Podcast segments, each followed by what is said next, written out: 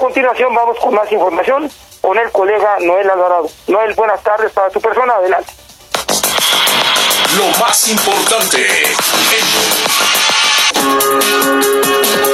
Federico, buenas tardes, buenas tardes amigos Radio Escuchas. El Centro Nacional de Control de Energía, la CENACE, emprendió ya la batalla legal contra las suspensiones concedidas por jueces a al menos una veintena de empresas para frenar el acuerdo que impedía el acceso a las nuevas plantas de energías renovables al sistema eléctrico nacional. El equipo legal de la CENACE promovió un recurso de queja ante el Tribunal Especializado de la Ciudad de México en el que impugna la suspensión provisional concedida por el juez Rodrigo de la Pesa el pasado 18 de marzo en una campaña del sector energético. La demanda fue admitida a trámite y turnada al magistrado Eugenio Reyes para su análisis. También comentarles sobre el asesinato en Morelos de Alfonso Isaac Gamboa Lozano, ex titular de la Unidad de Política y Control Presupuestal de la Secretaría de Hacienda y Crédito Público en el sexenio de Enrique Peña Nieto, lo atiende la Fiscalía General de la República por la posible relación con los sucesos de desvío de fondos públicos en campañas políticas, sobre todo en el caso de Chihuahua. Al respecto, el presidente Andrés Manuel López Obrador dijo que corresponderá a la autoridad hacer la investigación, por lo que ese tema se continuará la solicitud de extradición del exgobernador de Chihuahua, César Duarte.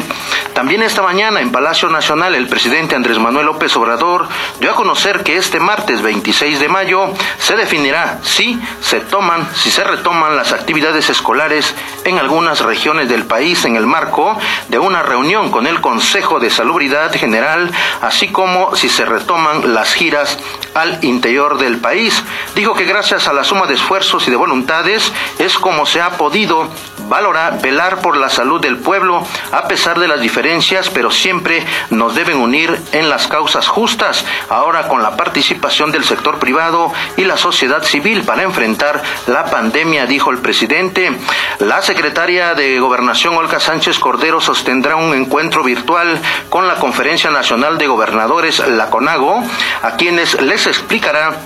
la forma en cómo se podrán retomar las actividades en cada uno de los estados ante la proximidad del fin de la jornada de sana distancia. También se da en torno a la discusión de un nuevo pacto fiscal y de la conformación de un grupo de gobernadores que han pugnado por la discusión de ese tema. También el presidente Andrés Manuel López Obrador aseguró que ante la emergencia por coronavirus se han, se han sumado las voluntades de todos los sectores sociales para seguir domando la pandemia. Externó sus condolencias a las familias que han perdido un ser querido por el coronavirus, por lo que dijo de por lo que dejó en claro que no vamos a, cansar este en reconocer el apoyo al pueblo para seguir las recomendaciones, ya que sin eso no estaríamos en las condiciones en las que nos encontramos. El director general del Instituto Mexicano del Seguro Social, Zoé Robledo, dijo que se habrá de entregar la condecoración Miguel Hidalgo al personal médico y de enfermería que han estado al frente de la batalla en la emergencia por el coronavirus COVID-19. Y para concluir, este bloque informativo, Marcelo Ebrar Casa, Ubón, secretario de Relaciones Exteriores, hizo un reconocimiento a los medios de comunicación y a los hospitales privados por la participación en la emergencia sanitaria y en el programa Juntos por la Salud. República, información de los estados. Son las 12 horas con 14 minutos de este 26 de mayo del 2020. Con información de nuestros periódicos hermanos de la Organización Editorial Mexicana, les informo que en Nayarit, la estudiante universitaria Diana Carolina Raigosa Montes, de 21 años de edad, fue asesinada y atacada sexualmente dentro de una casa ubicada en la colonia Morelos del municipio de Tepic, Nayarit. De acuerdo con los reportes de la policía, el hallazgo de la estudiante de la Universidad Autónoma de Nayarit ocurrió alrededor de las 17 horas del pasado domingo y ayer fue localizada. Las primeras investigaciones revelan que Diana fue asesinada con arma blanca. La Universidad Autónoma de Nayarit exige al gobernador Antonio Echeverría García y al fiscal estatal eh, Petronilo Díaz Ponce esclarecer los hechos y castigar a quienes resulten responsables. En Morelos, un nuevo ataque armado contra un grupo de jóvenes dejó un saldo de seis personas sin vida y un herido de gravedad en el municipio de Ayala, Morelos. Los hechos ocurrieron en la colonia El Vergel, donde se, se, encontraba un grupo de jóvenes reunido. En el sitio quedaron los restos de cinco víctimas, unos a bordo de un vehículo y otros en la calle, los cuales presentaban diversas heridas por arma de fuego. Otros dos jóvenes fueron trasladados a un hospital de la localidad, sin embargo, uno de ellos murió horas después a consecuencia de las lesiones. En Ciudad Juárez, Chihuahua, la abogada laborista Susana Prieto Terrazas denunció represalias en contra de trabajadores de Maquila que dan a conocer la muerte de parientes y compañeros por COVID-19, quienes son enviados a sus casas a descansar sin goce de sueldo y en algunos casos despedidos. Indicó que la gente tiene miedo, pero también necesidades. Es por ello que la mayoría prefiere regresar a trabajar y, a trabajar y quedarse callados para no perder el empleo, arriesgando arriesgando eh, su salud y en casos extremos hasta la propia vida. Y en Puebla, mientras la industria automotriz pugna por eh, regresar a sus actividades en el Estado, los hoteles que forman parte del grupo presidente abrieron sus puertas al público en general a pesar de no estar en la lista de actividades esenciales del gobierno federal y tener restricciones para recibir solamente a huéspedes que realizan labores esenciales durante la emergencia sanitaria provocada por el coronavirus. Y para concluir, en Tabasco, la renuncia de la alcaldesa María Asunción Silvia Silván Méndez y la mayoría de los regidores del ayuntamiento de Jalapa, el gobernador de Tabasco, Adán Augusto López Hernández, solicitó de manera formal al Congreso local la desaparición del ayuntamiento proveniente eh, previamente la eh, presidente la presidenta de la Comisión Permanente Beatriz Millán Pérez dio lectura a un escrito de la alcaldesa y otros once regidores propietarios y nueve suplentes en el que sin precisar los motivos notifican su renuncia al cabildo. El escrito del mandatario estatal refiere que dada la situación que acontece en dicho municipio, en donde prácticamente no existe un poder público legítimamente eh, constituido, se corre el riesgo de que prevalezca una situación de ingobernabilidad, por lo que solicita su desaparición. Información de la metrópoli con el periódico La Prensa. Son las 12 horas con 31 minutos de este 26 de mayo del 2020. Le platico que el Instituto de Diagnóstico y Referencia Epidemiológicos, doctor Manuel Martínez Báez, autorizó a la Unidad de Investigación Preclínica de la Facultad de Química de la Universidad Nacional Autónoma de México para realizar pruebas de diagnóstico de COVID-19 con fines de vigilancia epidemiológica. El permiso concedido en la categoría de laboratorio de la Academia permitirá a la entidad universitaria ofrecer este servicio al sector público de la salud en la eh, detección de virus SARS-CoV-2 y de la enfermedad COVID-19. Comentarles que eh, por el trabajo, la entrega y el esfuerzo con el que desempeña su labor el personal médico que combate la pandemia por COVID-19 en el Estado de México, el gobernador Alfredo del Mazo reconoció a quienes a quienes están en la primera línea de combate salvando vidas. Escuchemos cómo lo dice el gobernador del Estado de México. Sabemos de los riesgos a los que se exponen todos los días en las áreas de trabajo. Sabemos de los riesgos al trasladarse y al salir de casa. Pero también sabemos que cuando se trata de salvar vidas, queda de lado el cansancio, el dolor y las preocupaciones personales. Reconocemos su enorme vocación por ayudar reconocemos que lo hacen con dedicación, con entrega y con gran pasión por ayudar. Reconocemos que incluso poniendo en riesgo su vida, hacen todo lo posible por ayudar a los enfermos y por salvar más vidas. Este momento nos ha hecho recordar que nada es más importante que la salud y nada es más valioso que el trabajo de quienes cuidan de la salud.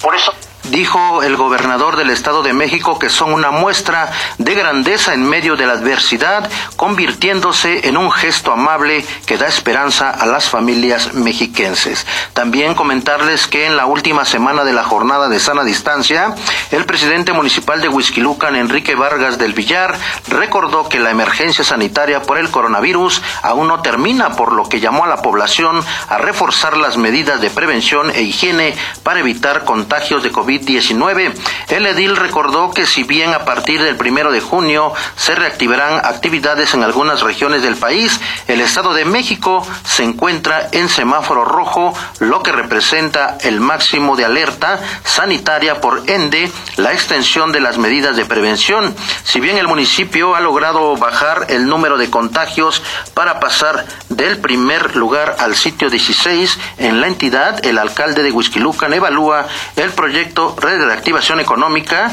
y el regreso escalonado a la nueva normalidad. También comentarles en temas de seguridad pública y procuración de justicia, le platico que la Secretaría de Seguridad Ciudadana de la Ciudad de México puso en marcha un grupo de élite para el combate a la delincuencia llamado Unidad Metropolitana de Operaciones Especiales, que depende directamente del titular de la dependencia, Omar García Harfuch, y opera de la mano de las Fiscalías General de la República y de la Ciudad de México. Este grupo especial, eh, denominado UMOE, es parte de la nueva estrategia de seguridad del gobierno de la Ciudad de México para el combate a la delincuencia del orden de los fueros común y federal. Cabe destacar que es el segundo intento de una operación que se llevó a cabo en junio del 2019. La reactivación del grupo permitió la realización de operaciones de alto perfil como las recientes detenciones de los liderazgos de los eh, dos cárteles que marcan la pauta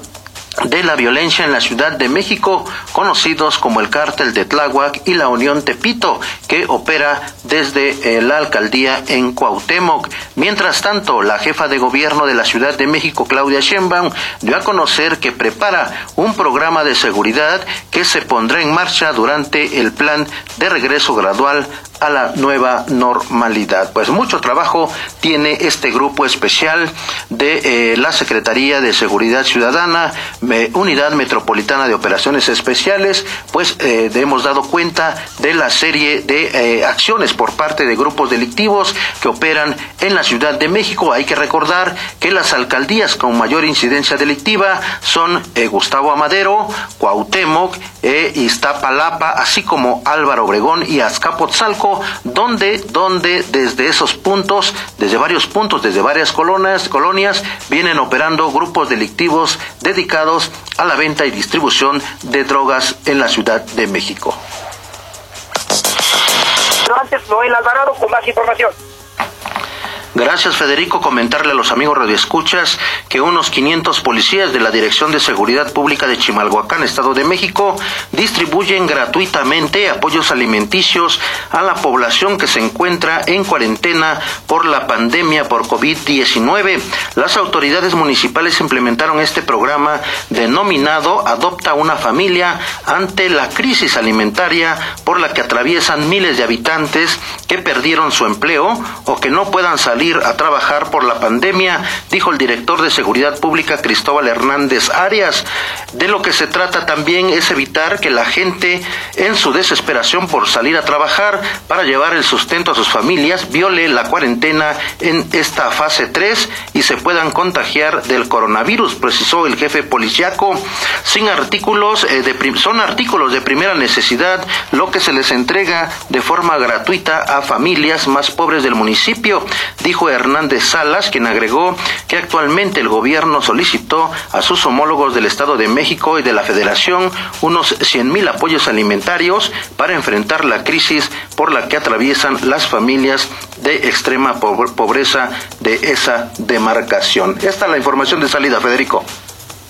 Gracias, colega Noel Alvarado. Y les decía, para concluir, amigas y amigos de la audiencia, Ryan eh, dice, el director de Enfermedades Contagiosas de la Organización Mundial de la Salud, que los países que declaran el regreso a la normalidad corren el riesgo de un rebrote con resultados más honestos de lo vivido a la fecha. Gracias por mantener la sintonía aquí en el 760 del cuadrante de ABC Radio, Milton Partida, Enrique Acuña, Ari, Víctor Hugo, el ingeniero, en esta transmisión, y a todos ustedes, amigas y amigos de audiencia, con más información en ABC Radio.